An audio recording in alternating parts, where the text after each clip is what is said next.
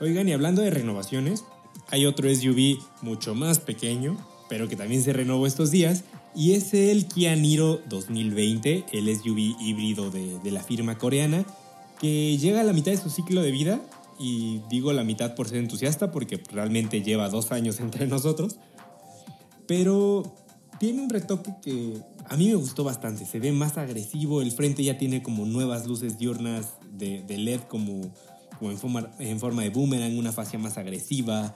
La- las calaveras ya son ahora en un solo tono. No sé, me gustó lo que Kia hizo visualmente con este, con este vehículo. Sí, efectivamente. A mí la, la Tiger Nose se me hizo muy atractiva y como que hace un conjunto, le da un aspecto muy intimidante. eh, la, la- la nariz de tigre junto con las unidades principales, sí le da un, un- Sí, la verdad lo renovó, lo hizo más deportivo, como que le quitó ese, ese aspecto de, de que, ay, lo compraré o no lo compraré. A mí creo que lo que más me gustó y donde noto un cambio más grande es el interior, porque bien recuerdo cuando manejamos la, la versión anterior a este facelift, el interior la verdad como que me dejó un par de dudas, ¿eh? pero al menos en las fotos de este nuevo modelo se ve muy pero muy bien acabado y pues con una mejora considerable a lo que ya teníamos. Yo lo siento como parecido a BMW. ¿Es cosa mía Ándale. o...?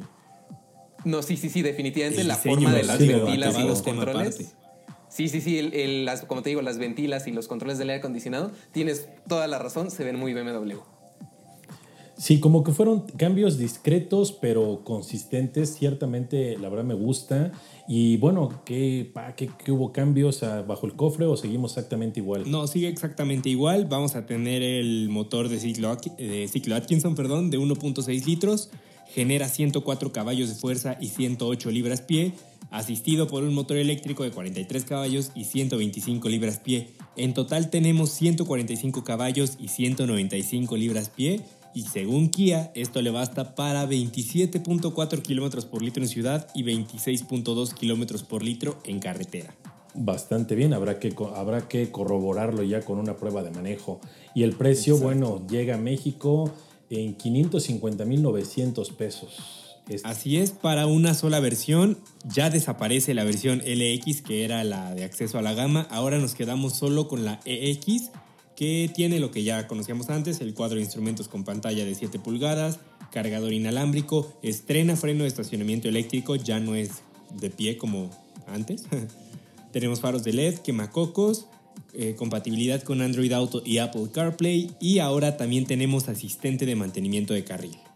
Y ese equipamiento bastante interesante ¿eh? y que yo creo por el precio que está manejando y considerando los otros rivales que también tenemos en el apartado híbrido, se me hace una buena opción. Aunque si mal no recuerdo, o más bien ahorita que me estoy acordando, Toyota RAV4 Hybrid está en 560 y algo, o 580 y tantos mil pesos, ¿no? Está abajo de 600. sí. Entonces, pues ya estamos aquí en un terreno interesante. Más bien, esta decisión de compra yo creo que va a ser dependiendo del espacio que necesites, ¿no?